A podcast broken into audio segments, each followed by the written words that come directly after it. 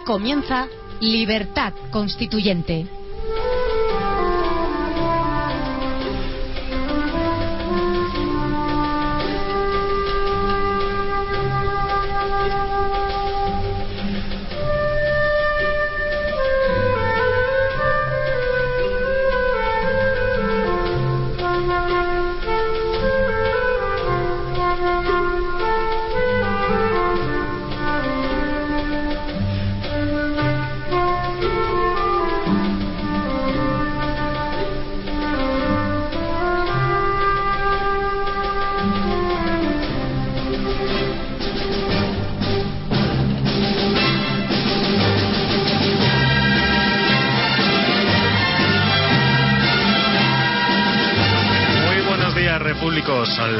8 y 2 minutos del martes 21 de febrero y esto es Libertad Constituyente, un programa dedicado al análisis, el debate y la instrucción política con los principios rectores de la verdad, la lealtad y la libertad.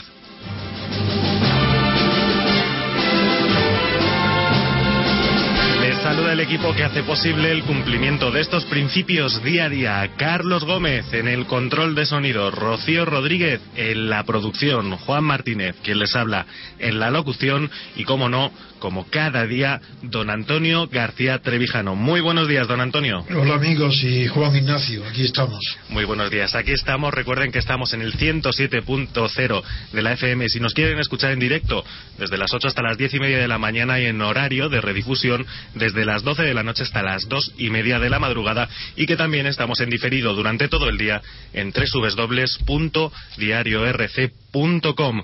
Comenzamos con los servicios informativos de Libertad Constituyente, comenzamos con la crítica a la prensa, si le parece, don Antonio. Claro, claro, vamos. Pues hoy la verdad es que la principal noticia es una noticia que no aparece en los diarios, al menos en su edición física, eh, o que al menos no aparece eh, completa, es una información incompleta, porque al cierre de la edición de todos los diarios españoles, el Eurogrupo no había llegado a un acuerdo sobre el rescate a Grecia. Finalmente se ha llegado a ese acuerdo, se ha llegado a ese acuerdo por los 130.000 millones de euros el segundo rescate que recibirá Grecia. Don Antonio. Sí, este asunto lo he podido seguir por la televisión. Y ya, claro, de madrugada se llegó a un acuerdo, aunque no lo hayan recogido los periódicos, pero el acuerdo ha sido total. El acuerdo ha consistido, voy a tratar de resumirlo, ya que los periódicos no, no lo recogen, pues nosotros daremos, este medio dará una información más completa y no lo que no dan los periódicos. El acuerdo eh, ha consistido en que, en resumen, antes de hablar de números, en una decisión política de la Troika y por tanto de la Unión Europea de intervenir a Grecia. Grecia será intervenida. Nadie va, ningún periódico mañana va a decir esta palabra. Pero la descripción de lo acordado es que Grecia va a ser financieramente intervenida. No solo que pierde por completo la soberanía eh, nacional Grecia en esta materia de finanzas, sino que se verá directamente administrada por, por una delegación de la Troika que se trasladará a vivir permanentemente en Grecia. Es decir, a diferencia de Portugal, que son los que han inventado la simpática palabra de troicados, los, portugueses ya estaban habituados a ver cada semana llegar la delegación de la Troika para eh, examinar las cuentas de Portugal y, irse, pero era como a la inversa, pero una especie de cobrador del FRAC para ver si han examinado las cuentas. Pues bien, esta situación se crea de manera permanente en Atenas. A Atenas se trasladarán a vivir permanentemente una delegación de expertos que debe ser muy numerosa por la cantidad de organismos que hay que están implicados en la operación de rescate de Grecia y el y esto va a implicar, como ya acabo de decir, la pérdida de una importante porción de la soberanía política de Grecia sobre sus propios asuntos.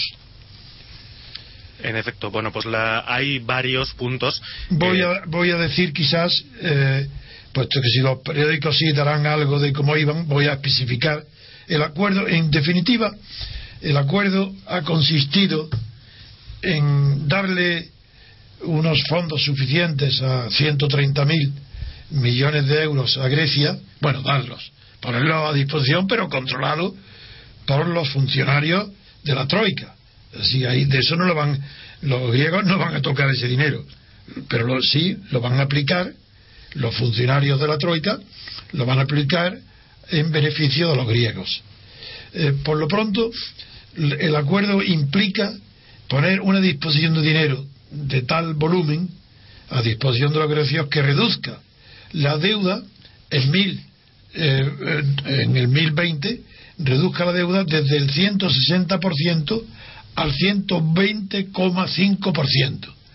Para que los oyentes se den cuenta de la magnitud y de la importancia que tienen las cifras, basta decir que se ha perdido varias horas, bueno, y, bueno, varias horas hoy, pero estos días anteriores, horas y horas y días, para permitir darle un mayor, un poco de respiro a los griegos, permitiéndoles que en lugar de reducir la deuda a 120, la reduzcan a 120,5.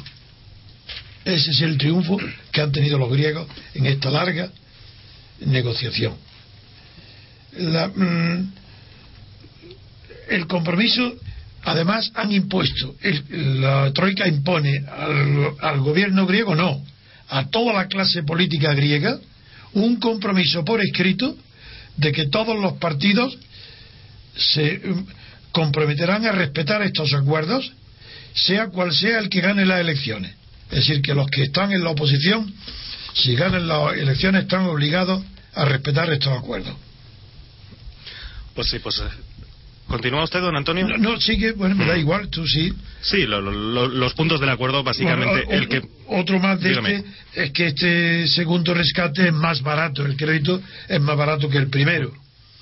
Y que, eh, pero que el fracaso principal, porque no todo es bueno, ya después tú puedes decir todo lo que quieras, yo trato de decir aquello que creo que no vendrá en los periódicos.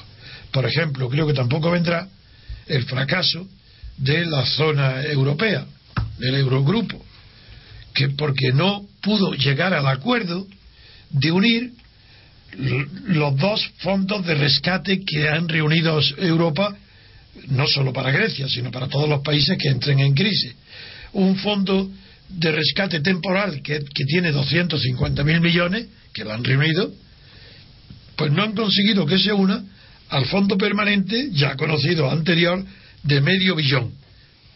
Es decir, que Montreal por separado, lo cual quita potencia a las posibilidades de acción financiera de la eurozona sobre los países en crisis. A ver, a ver qué más datos quieres dar. Pues en efecto, don Antonio, ese último dato que usted proporcionaba a nuestra audiencia, ese dato no se refleja en la prensa, lo que el dato sobre el que más atención han puesto es el, sobre este punto del acuerdo que implica eh, sí dar esos 130.000 millones de euros, pero en una cuenta bloqueada a expensas de que la Comisión Europea compruebe que se están realizando todos los compromisos a los que se ha comprometido el, gobierno griego. aún más fuerte, que, antes acabo de decir, no solo la cuenta, la cuenta bloqueada, por supuesto, pero que esa cuenta no pueden disponer más que con la autorización de los funcionarios que se van a trasladar allí. En efecto. De la eurozona. La delegación permanente de la Troika en Atenas. Este es otro de los puntos que destacan y también otro de los puntos que destacan es que al final se ha pactado una quita que asumirán los acreedores privados una quita del 75% al final. No está claro.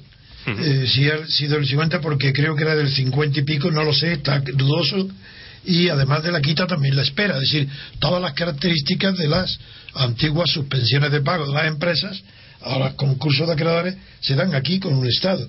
Quita, importante, yo la noticia última que oí anoche en televisión era un poco más del 50%. Al 75% no había llegado. Tenemos aquí información del diario El Mundo, por ejemplo, por poner uno de ellos, y dice que la rebaja del valor de los actuales bonos griegos que poseen será del 53,35% eh, efectivamente. Exacto, esa es la cifra que yo oí. Aunque dice, aunque dice que en suma la quita que, asuman, que asumen los acreedores privados se elevará hasta el 75%. Eso no lo sé ni está confirmado. No sé de dónde lo saque el periódico. Es posible posible, pero seguridad yo no tengo. Sí, confusión natural por otra parte, dado que, bueno, hace relativamente poco que se ha llegado a este acuerdo, es lo que tiene la información fresca.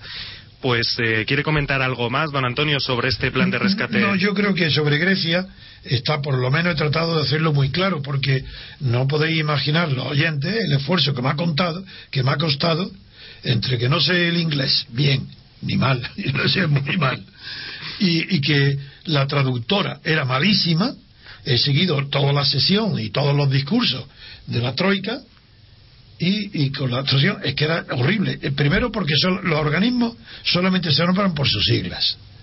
Los miles de millones de euros se manejan y se marean uno ya no sabe. Y luego, muy confusas, la, a pesar de eso, he podido percibir que eran muy confusas las exposiciones de los tres o de los cuatro representantes de la Troika, porque estaba además el presidente del, de la eurozona. Y el, eh, además de ser confusas, no contestaban directamente a las preguntas de los informadores, de los periodistas. Hacían preguntas concretas, estas sí las entendía y no entendía las respuestas. Bien. Sí.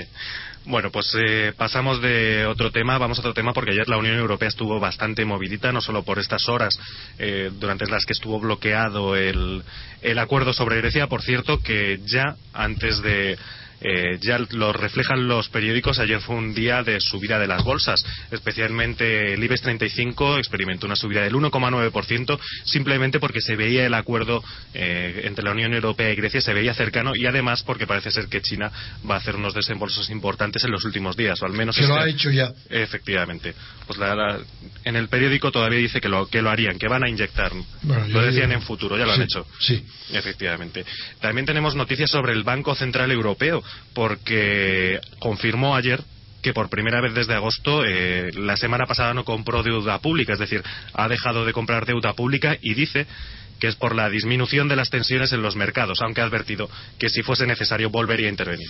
Bueno, también, el, también es noticia que el Banco Monetario Internacional, el que preside esta señora Christine Lagarde. Christine Lagarde, pues tampoco todavía no, no, no ha precisado la cantidad de dinero, ni sabe la cantidad de dinero que podrá disponer para este rescate de Grecia hasta que no se reúna el Fondo Monetario y lo acuerde en el mes, de- en el mes que viene, antes desde luego del día 15 de marzo. Perfecto. Esta es una noticia que no aparece, sin embargo, en prensa. Fíjese, el Fondo Monetario Internacional no ha recibido hoy demasiada atención en la prensa española.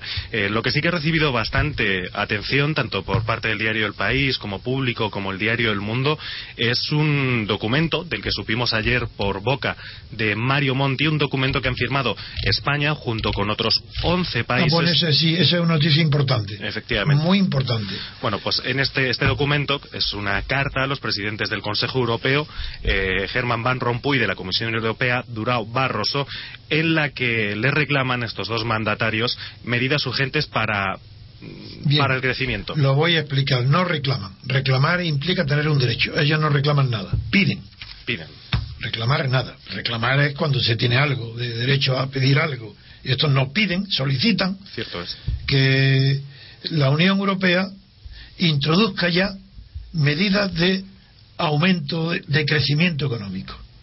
Eh, y pero estos 12, eh, es decir, aproximadamente la mitad de los países de la Unión Europea, pero ni Francia ni Alemania, que son los dos principales factores de la eh, de la situación económica en Europa, pues no, no la, ellos no, no han dirigido esta carta, más bien la carta van dirigida a ellos, aunque vaya dirigido a los, a los centros de, eh, burocráticos de poder en Europa, sin embargo está dirigida en realidad a Francia y Alemania. Y también está firmada esa carta por el Reino Unido, por Cameron. En efecto, los países firmantes del acuerdo son concretamente Reino Unido, Italia, Holanda, Italia y España, que ya dijimos, Reino Unido, Holanda, Irlanda, Finlandia, Estonia, Lituania, Eslovaquia, República Checa, Polonia y Suecia. Muy bien. Efectivamente. Bueno, pues vamos a hacer una pequeña parada, son las ocho y cuarto de la mañana, ya hemos cumplido con toda la información, eh, la más relevante referente a la Unión Europea, como les decía, vamos a hacer una pequeña parada y enseguida volvemos con toda la información nacional e internacional aquí en el 107. De 8 a 10 y media de la mañana, Libertad Constituyente.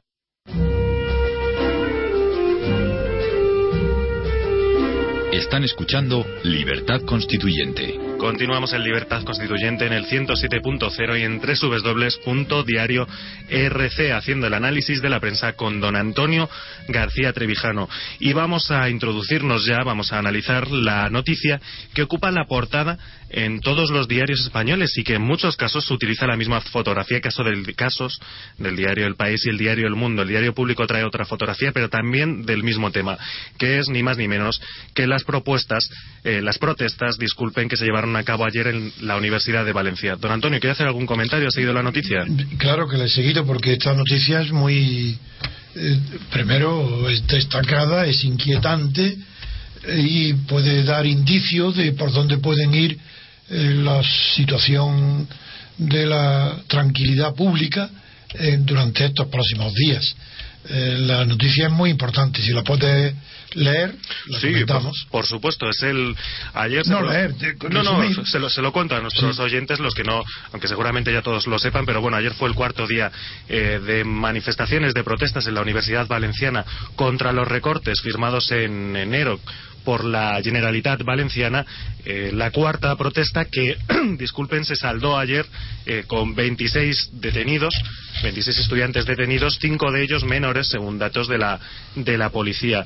Eh, las redes sociales están que arden con el tema. Pudimos ver ayer un encontronazo también entre miembros del cuerpo policial, como el, el, responsable del Sindicato Unificado de Policía con otros tuiteros. Está habiendo muchísimas, un intercambio de opiniones. Estamos viendo todo el rato fotos de cargas policiales, eh, más o menos este sería el, el, panorama global sobre lo que está sucediendo. Hay sobre esta materia, sobre esta noticia, eh, varios eh, comentarios que debo de hacer para que los oyentes eh, se den cuenta de verdad por quién están gobernados y cuáles son los perjuicios que pueden y los daños que pueden causar en fechas próximas a causa de los recortes en educación ah, y en otros, pero en, este caso en educación. El jefe de la policía, yo claro, hablo de aquello que veo en televisión a las 3, a las 4 de la mañana o a las 5, no lo sé, y algunas de esas cuestiones no están recogidas en la prensa o están recogidas de otra manera, como esta. Por ejemplo, en Valencia el jefe de policía declaró en la televisión que a una pregunta de una periodista de que cuánto efectivo había movilizado en la policía para contener a estos disturbios de los estudiantes estudiantiles y dijo tranquilamente como usted comprenderá no voy a confesar mi efectivo al enemigo esto esto estas palabras luego a la media hora siguiente como sabéis que por la noche repiten las televisiones 24 horas las noticias las borraron se dieron cuenta de la metedura de pata tan grande que no es una metedura de pata. ¿Qué es lo que indica eso? Que esa es la mentalidad del jefe de policía. Esa mentalidad de que para él los estudiantes son sus enemigos. Son los enemigos de la policía. Hagan lo que hagan, antes de obrar, antes de hacer. En prejuicio, en ese prejuicio están, y bajo esa idea, están concebidas las órdenes y la actuación de la policía, en, al menos en Valencia. No generalizo, estoy hablando de lo que sucede en Valencia. Esa persona tenía que ser destituida en el acto. Pero claro, ¿qué sucede? Que en los movimientos estudiantiles, como pasó con el 15M antes, no suele haber personas que tengan talento, eh, inteligencia política, conocimiento, por la juventud, son inexpertos y van directo al choque, piden. Es verdad que su levantamiento está justificado, porque los recortes en educación y sobre todo en investigación en I+D eh, son los más los peores. La prueba es que en esta carta que han dirigido los 12 países eh, que acabamos antes de hablar para que haya aumente, eh, se hayan se adopten medidas de crecimiento económico en Estados Unidos la primera, la segunda que ponen es el, el, el presupuesto, el aumento en inversiones de I más D. Es normal que susceptibles los estudiantes ante este panorama se levanten, protesten, pero no, lo que no pueden ellos imaginar es que enfrente tengan al enemigo. Otra cosa es que tengan fuerzas de contención para que no invadan terrenos o propiedades de eh, que, resulten perjuicios, pero una cosa muy distinta es que los estudiantes tengan enfrente de sí a un ejército enemigo. Eso no puede ser. Eso hay que destituir a ese jefe de policía en el acto. Y los estudiantes deben de saberlo. Esas declaraciones supongo que las verán, porque eso les, conviene que sean más cautos, más prudentes, ya que enfrente tienen enemigos peligrosos, pero a su vez más decididos a la acción, pero con mayor inteligencia, sabiendo dónde actuar y cómo actuar. A este, a este efecto recuerdo que en, las rebeliones de mayo de los estudiantes, de las más famosas que ha habido en la historia moderna, que fueron las de mayo francés y las de americanas también de Berkeley y las de primavera de Praga. Yo se las seguí muy de cerca en, en Francia, me trasladé, las estudié, las seguí y tuvieron muchísimo éxito al principio porque las reivindicaciones de los jóvenes eh, eran tan pacíficas y tan poéticas y tan idílicas como eso de hacer el amor y, no la guerra, que la familia de los, de los jóvenes, los padres, la asumieron y los jóvenes se sintieron apoyados por su propia familia. Hasta que al final hubo un incidente desgraciado, un solo eh, herido muerto, sí, en el Sena, me acuerdo que, que fue, y ya eso degeneró.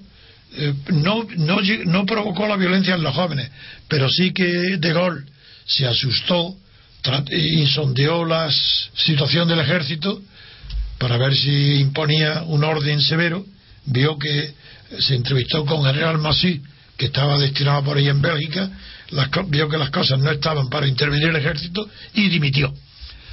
Pero, eh, la consecuencia lógica era que una vez que convocan las elecciones, la derecha conservadora gana las elecciones por el 70% de los votos, como nunca, porque fue la reacción a un movimiento juvenil que no, que no era político. Era de protesta juvenil y simpática, pero que no tenía reivindicaciones políticas porque no sabía de política nada, ni tenía contenidos políticos. Ahora pasa igual. Primero el 15M. No tienen ni idea de política y lo que hacen es entregarse a los partidos minoritarios, a los que quieran cogerlos y crear partidos. Segundo, los estudiantes. Sobre el rescoldo del 15M vuelven, esta vez esta vez ha habido un poco de violencia, pero yo creo, no sé, porque no tengo información suficiente, ya la veremos, si la violencia ha partido de la represión de la policía o si fue iniciada por los estudiantes. Dadas las palabras que he oído al jefe de policía, lo más probable es que la violencia no partiera de los estudiantes. Pero hay que ser cautos, saber nunca mentir, siempre estar informados de la verdad, porque da lo mismo. La verdad sea la que sea, luego la justicia hay que aplicarla a las situaciones. Y esta situación es injusta para la juventud. No puede verse coartada en sus planes de estudio ni de investigación. Por lo tanto, eh, eh, la razón está de parte de, de los estudiantes y de la juventud, solo que tienen que ser más inteligentes en adoptar medidas que no requieran las concesiones de nadie, porque entonces van al fracaso.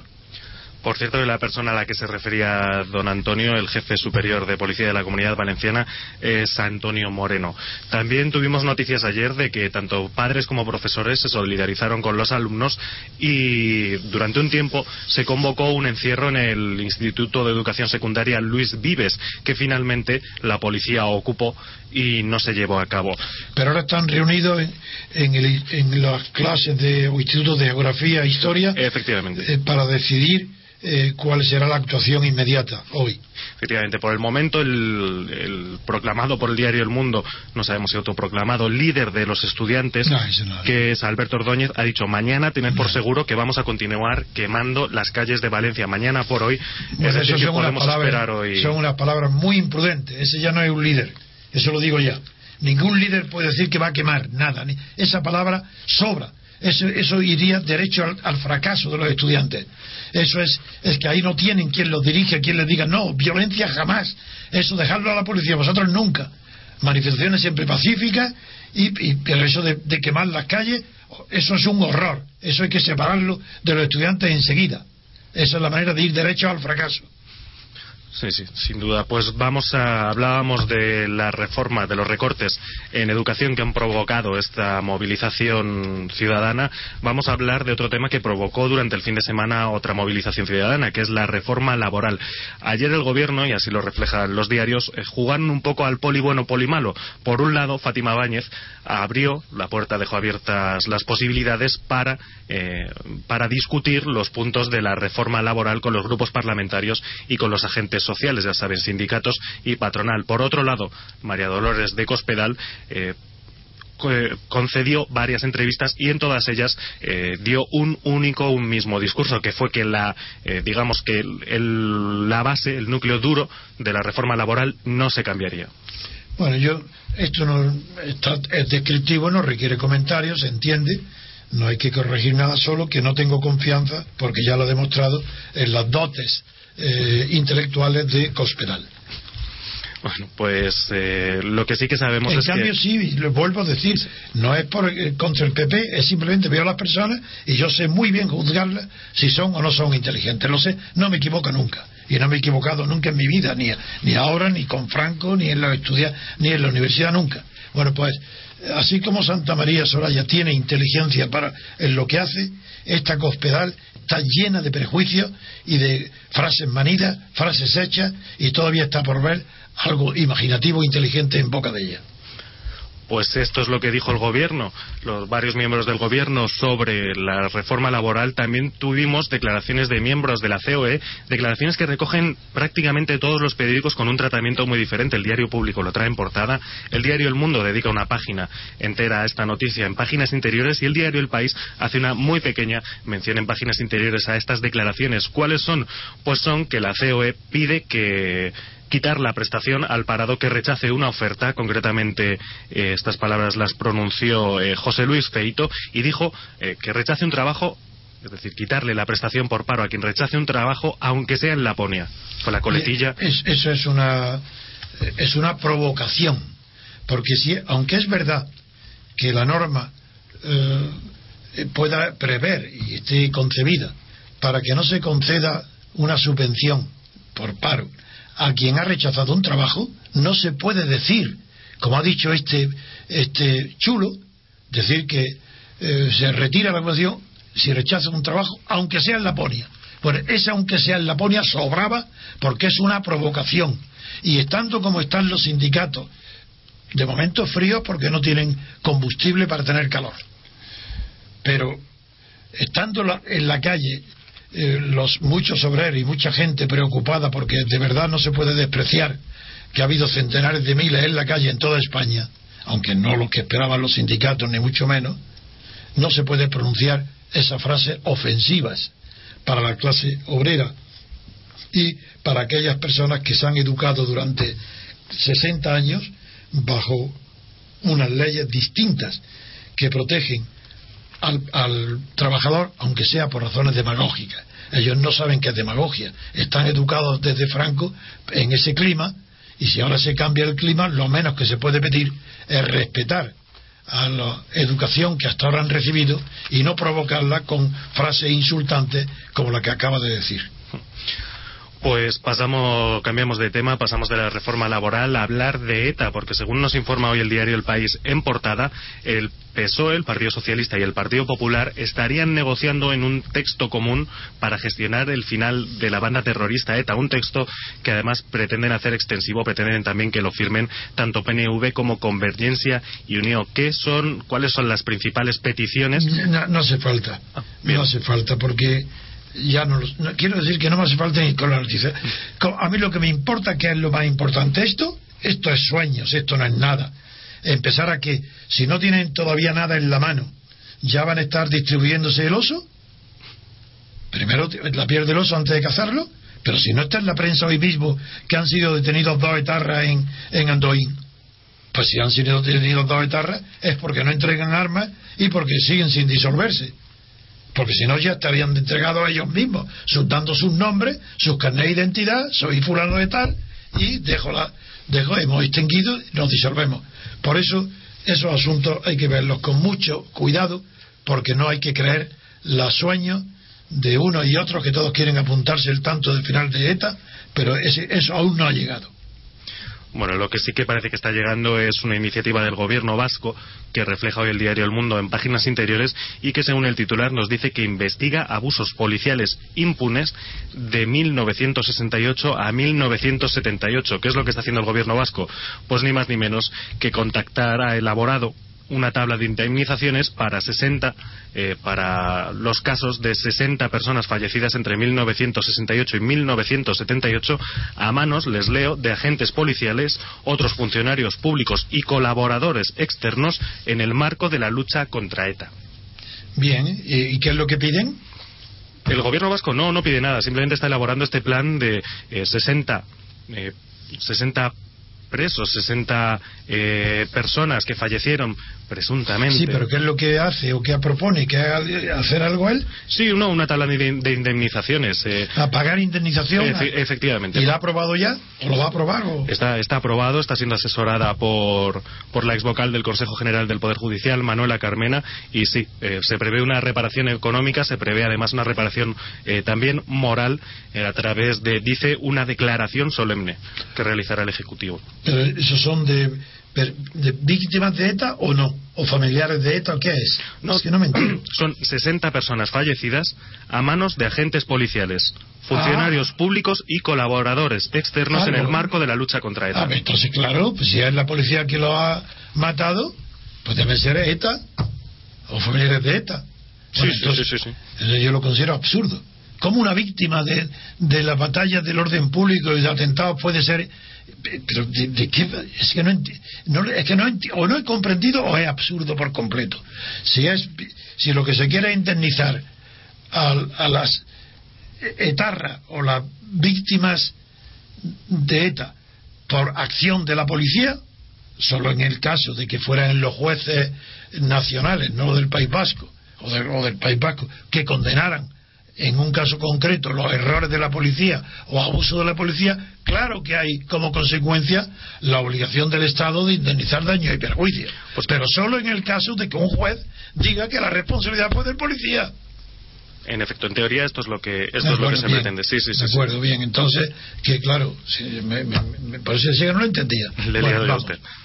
Seguimos. Continuamos. Bueno, pues tenemos también una nueva propuesta de Unión, Progreso y Democracia que, según el titular del diario El Mundo, dice que reclama recuperar miles de nombres en castellano. ¿Qué es lo que pretende? Bueno, pues que Lérida eh, sea siempre Lérida y no sea a veces Lleida. ¿Y quién lo pretende eso? Unión, Progreso, UPyD, Unión, Progreso y Democracia. No está mal, está bien.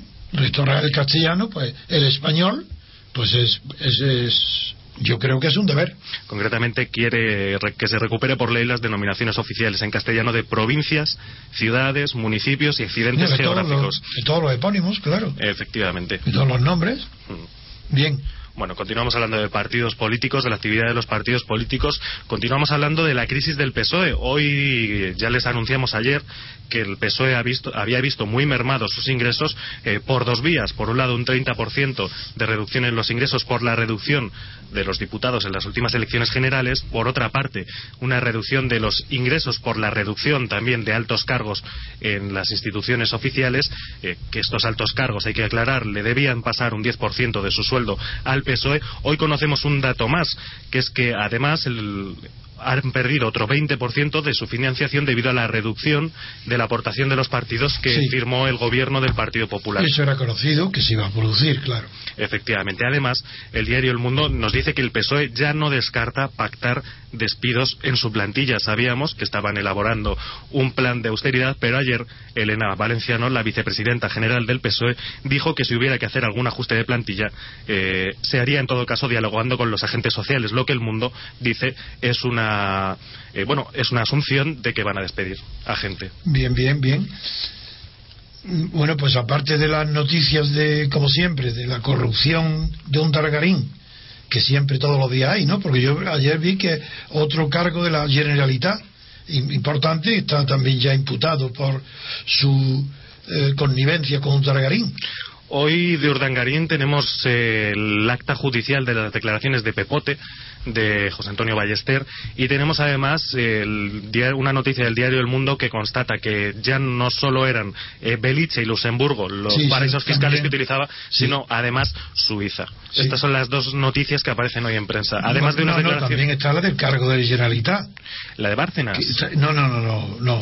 Una, una, una mujer, no me acuerdo, no imputada, lo oí en televisión, una mujer de un cargo de la Generalitat que eh, connivencia con un Targarín por caso de un Targarín y Bárcenas con otros cuatro cargos del PP eso es ah, Isabel, Isabel Villalonga disculpe don Antonio efectivamente exactamente. lo, tenía por aquí marcado pero tengo, una, tengo una locura de diarios. lo, de Bárcenas y, otros cuatro cargos del PP es otro asunto. Es que están imputados porque se repartieron o dos millones de, por el caso Gürtel. Sí ahora, ahora iremos para esto sí, sí, sí le parece efectivamente. Isabel Villalonga ha sido imputada eh, Isabel Villalonga que también era un cargo del gobierno de Francisco y lo otro de Bárcenas ya, sáltalo. Y, vamos, de más noticias. Eh, hay una que quiero llamar la atención de los oyentes por lo siempre lo patriótica y, tontas que son. Una noticia dice que Rajoy se entrevista con Cameron hoy en, el Reino Unido con el, primer, el premier inglés para hablar que hablarán de Gibraltar y las Malvinas. Y he oído decir nada menos que Camerún le pediría probablemente a Rajoy que intervenga con la Argentina para resolver la tensión o disminuir la tensión de las Malvinas. Absurdo, mentira, no me lo creo. Eso no es verdad. Todo eso pertenece al patriotismo y a la catetería de, de la prensa española. En cambio, es muy posible, porque lo habrá dicho Rajoy, que cometa la tontería y la imprudencia de hablar con, de Gibraltar. Pues muy bien, que hable allá él, eh, ya sé la respuesta de Camerún. Camerún le va a decir que él respeta la decisión de los gibraltareños, punto y ya está. Eso es lo que, eso, en eso va a quedar todo. En efecto. Eh, no sé si le apetece comentar, don Antonio, antes de hablar, porque tenemos también noticias sobre un eh, emisario de la ONU bastante curioso que aparece hoy en portada del diario ABC. Pero antes de introducirnos con esto, les dejo ya con la intriga. No sé si don Antonio quiere hablar usted un poco de la noticia sobre Bárcenas. Porque. Mm, bueno, a no ser que haya algo que yo no sepa. Hay, hay un dato muy curioso que es que la policía, hay una, una de las de los altos cargos del Partido Popular que se benefició de estos dos millones que se repartieron de la trama Gürtel, uno de ellos se llama P.A.C. y la policía, ah. efectivamente, la policía, según dice el diario El Mundo, cree que podría ser Francisco Álvarez Cascos, es decir, Paco Álvarez Cascos. Lo deducen porque en aquel tiempo era las relaciones de, despacho de asuntos era muy muy estrecho de, Álvarez Casco con Bárcenas creo. Sí ese asunto es peligrosísimo que el mundo haya tenido el atrevimiento de lanzar el nombre de eh, de Álvarez Cascos. Porque si es verdad y, Mundo tiene datos que no ha publicado como es su costumbre muchas veces que lo hace para tener más ventas de periódicos va entregando por series. Si tiene datos muy bien pero si no tiene datos, es una brutalidad que haya avanzado la sospecha sobre Álvaro Cascos y luego resulte que no es él. Tiene que ser que el mundo tiene que tener noticias que no ha publicado, pero que acreditan, que tienen la seguridad de que Álvarez Cascos. Si fuera Álvarez Cascos, el terremoto en Asturias va a ser total e inmediato. Ya, ya veremos nosotros que tenemos corresponsales allí en Asturias, en nuestra radio, eh, eh, Villamil, que, nos, a ver que nos informan enseguida, que nos informarán el sábado desde luego, sobre las repercusiones que puede tener esta noticia allí en Asturias, porque las elecciones son inmediatas. En efecto, bueno, pues antes de hablar de este, de este P.A.C. Eh, les decía que teníamos noticias también de un emisario, de un interlocutor de la ONU, eh, bueno, que nos había sorprendido bastante. Concretamente es un interlocutor de la ONU con Libia durante la época de la guerra con Libia, que finalmente terminó con la muerte de Gaddafi, como todos ustedes recuerdan. Bueno, pues este interlocutor es ni más ni menos que Felipe González. Es decir, Felipe González, eh, según publica hoy el diario ABC, habría sido el interlocutor de la, de la OTAN, disculpen, he dicho de la ONU, de la OTAN con el gobierno libio durante la época de la guerra contra Gaddafi. ¿Qué, periódico lo dice? El diario ABC. El ABC, en la, portada dice que ha sido el último que, que, no, eh, yo lo que he visto en la televisión no es que hubiera intervenido, sino que era el único jefe político de Occidente que, que, en el que Gaddafi todavía tenía confianza. No, no, pues sí, se entrevistó con un con el primer ministro del gobierno de Gaddafi, que es Ali Baghdadi, Ali al-Mahmoudi, bueno, Ali eh, Baghdadi, eh, se entrevistó con Felipe González, es decir, que hubo sí que hubo contactos entre el entre el gobierno, según afirma el ABC y Felipe González. Bueno, no tienen nada de extraño porque ya los españoles, eh, los de buena fe, los que no son del PSOE y, y además eh, de, y los que sean del PSOE pero que son objetivos o personas que no son forofos, ciegos. Pues Felipe, el, la X de los asesinatos en España, que perseguía a Garzón, la X de los Segismundo Marey, personas inocentes, y de los que enterraban en Calviva, los Gal, en ese que es asesor del hombre más rico del mundo, del mexicano, eh, el, el, propietario de las telefónicas de México y de tantísimas empresas, ese es normal que también sea el que era, que fue lanzado a la política por el dictador Torrijos, pues también es normal a mí no me extraña nada que para Gaddafi fuera el último amigo que le quedaba, el último, el último recurso para poder ser mediador o ayudarle. Ese es Felipe González. Si los que lo conocemos bien, no nos extraña nada. Bueno, pues esta es la noticia de portada de ABC. Nos vamos a una noticia de páginas interiores tanto del diario público como del diario El Mundo. Y es que, según nos dice, por ejemplo, el diario público, eh, el Poder Judicial, el Consejo General del Poder Judicial, ha suspendido ya a Garzón como juez, bueno, aunque en principio estaba previsto para el día del 23 de febrero, el aniversario del Bien, golpe. Eso es una medida burocrática, esperada, no tiene importancia ninguna. Vamos, otra. Bueno, pues eh, vamos a hacer una pequeña parada. Salvo que Garzón ha declarado, lo he oído también en televisión, que se va de, ha declarado ahí en Colombia, siempre está por sus países exóticos recibiendo homenajes, eh, que se va a dedicar a la enseñanza y a las y a las ONG, no, sé, las viajes y a la enseñanza, no sé qué enseñanza podrá hacer después de que ha sido rechazado que enseñe nada referente a la justicia.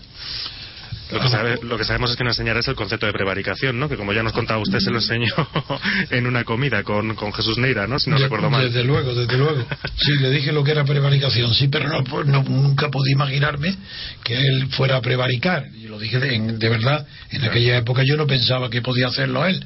Pero hay una noticia, en cambio, que antes de que continúe a pasar a la esfera internacional, que lo haremos enseguida, sí. hay una simpática que a mí me llena de alegría, y es que una planta eh, que estaba a 38 metros de profundidad, nada menos que en el, en el, en el polo norte, no sé dónde, en una, bajo la, la permafrost. permafrost. Sí, sí, que no sé lo que es, creo, creo que en el, en el mar helado, creo que es, yo no estoy muy seguro. Pero una semilla que de una hierba del Pleistoceno ha sido reavivada por unos científicos rusos y que han logrado nada menos que, que florezca de nuevo. Y tengo y le he visto la foto y parece es una maravilla. Figuraros que han re, hecho revivir una planta preciosa de, que estaba la semilla de una planta de hace 30.000 años.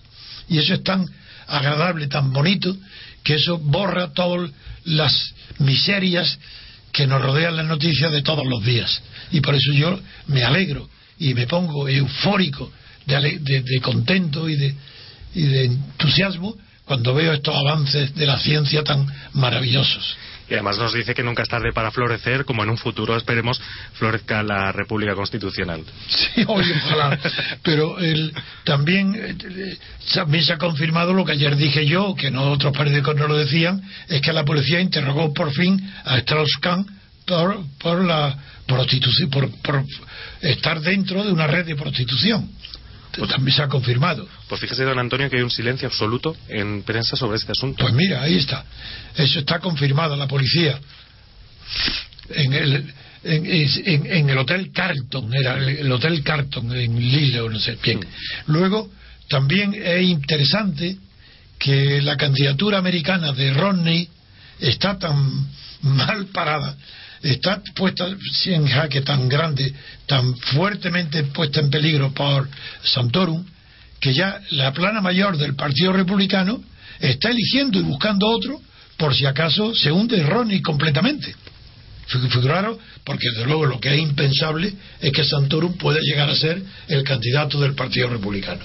Pero hay un desconcierto total en beneficio de Obama, que unido a que la situación económica en Estados Unidos está mejorando sensiblemente, ha vuelto a darle a Obama la mayoría en las encuestas. Ya está por encima del 50% la principal noticia hoy en el ámbito internacional es que Irán ha comenzado unas maniobras militares, unas maniobras militares además con el nombre eh, Venganza de Dios, unas maniobras militares que según, según ha dicho la agencia oficial eh, iraní IRNA, que como les digo es agencia oficial y que además citaba un comunicado militar, el, objetivo de, esta, de estas maniobras llamadas Venganza de Dios es la defensa antiaérea de los lugares sensibles y en particular nucleares, algo que muchos diarios han interpretado como una advertencia eh, a la comunidad internacional.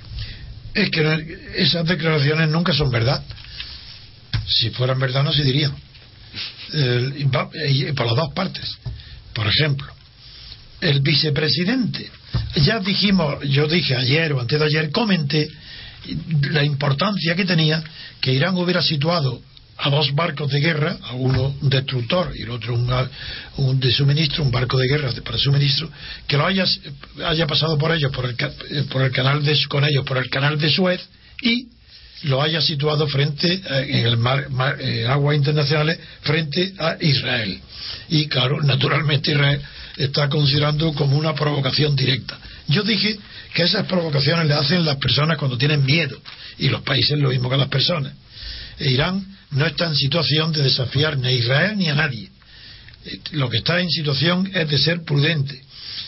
Y como la reacción que ha habido contra Israel por parte de las potencias occidentales con el embargo del petróleo, a lo que Irán, no, perdón, Irán, a lo que Irán se ha adelantado, eh, cortando el suministro del petróleo al Reino Unido y Francia, Mm, este, esta situación es muy, muy delicada y las declaraciones de los israelitas deben ser más inteligentes que nunca. porque el peligro que hay es superior al que nunca ha tenido Israel. de Irán, hablo del ataque de Irán. El vicepresidente de Israel lo oí en la televisión una declaración imprudente, tonta y poco inteligente, a pesar de que su cara es inteligente. Pero hizo una declaración tonta. A pregunta de un periodista en la que le decía, le exponía todo lo que estaba haciendo Irán, de los barcos, de los aviones, de, la, de, los proyectiles, de todo, de las instalaciones de energía nuclear, lo puso para decir, claro, ante esta situación que se va a venir, no hay más salida que la guerra. Entonces este tonto del vicepresidente creyendo que es muy listo y muy prudente y muy diplomático, dice, no le voy a contestar directo. Esas son cuestiones a las que no hay que contestar. Me remito a lo que ha dicho Estados Unidos. No descarto ninguna, ninguna solución. ¿Usted se cree que con eso ha hecho algo? ¿Con eso qué es lo que ha hecho? Alarmar aún más a Irán todavía. En fin. Eh, yo con esto, lo de Irán, eh, creo que hay un asunto importante en cambio en Siria porque yo tuve, tengo la responsabilidad de haber sido el primero que en este medio de comunicación dije que Rusia y China no se habían opuesto del todo ni, ni, a todas las formas de presión sobre Siria para que cesara la violencia y que todos eran informaciones de Occidente para eh, enfrentarnos y, eh, ofrecernos siempre la, la imagen de una Rusia y China negativas. Hoy la Liga Árabe, que es la que empezó informando que Rusia y China no votaban y estaban en contra, pues hoy la Liga Árabe informa de que Rusia y China están cambiando de postura. Eh, pero eso lo dice yo porque la Liga Árabe se equivocó. Yo no tengo que decirlo ni en este momento porque hace ya varios días que dijimos que Rusia y China no se oponen a, a la condena del régimen sirio y a, a, una declaración internacional de la que ellos formaran parte para eh, presionar al gobierno sirio para que cese la violencia, las matanzas y las muertes. Solo que China ha esperado, como es natural, a la visita que hizo ayer y antes de ayer el vicepresidente, no, una delegación de China importante que ha visitado Damasco. Y cuando ha salido, pues ya la Liga Árabe se da cuenta de que han hecho ya unos gestos de aproximación de China ah, y de Rusia a la Liga Árabe. Eso es verdad.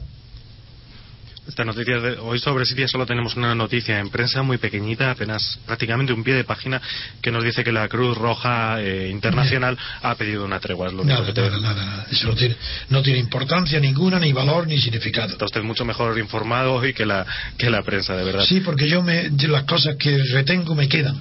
Y entonces cuando veo una, algo parecido, sé enlazar lo que antes supo unos días con lo que ahora viene.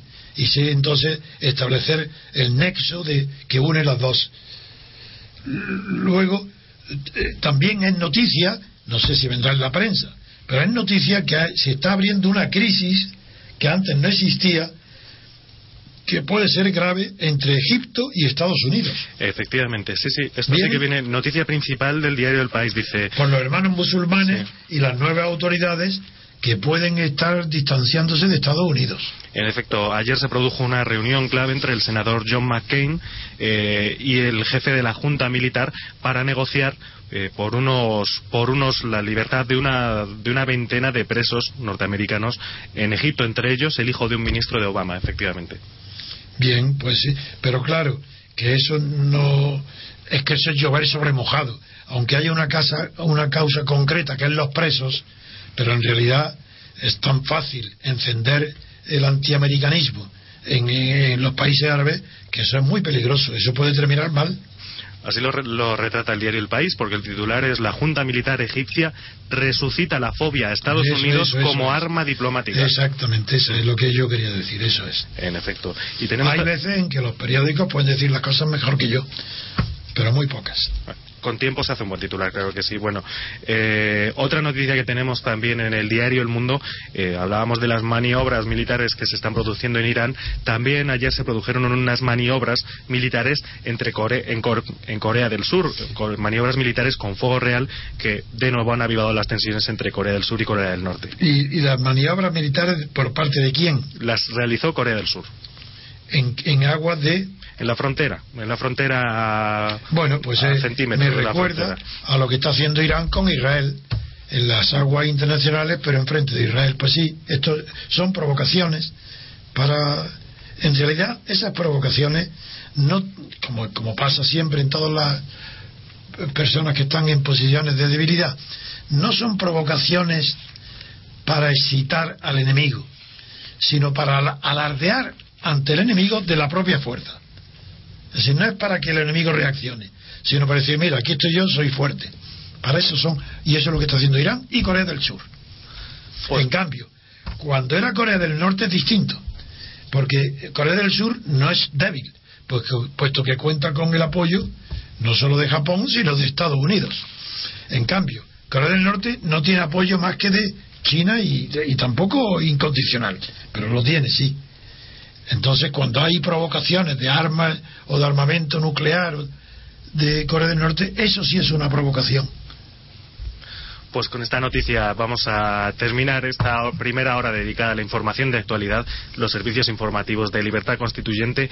Eh, vamos a hacer una pequeña parada para la publicidad y enseguida volvemos con el debate político hoy dirigido y conducido, esto le va a gustar, don Antonio, por Consuelo Martínez y Cluna. Ah, claro que me gusta, siempre esa mujer me gusta, y no la conozco, pero me gusta su voz y su, y su manera de hablar. Hay química en antena. Pues a ello nos vamos. Hasta ahora, repúblicos. Están escuchando Libertad Constituyente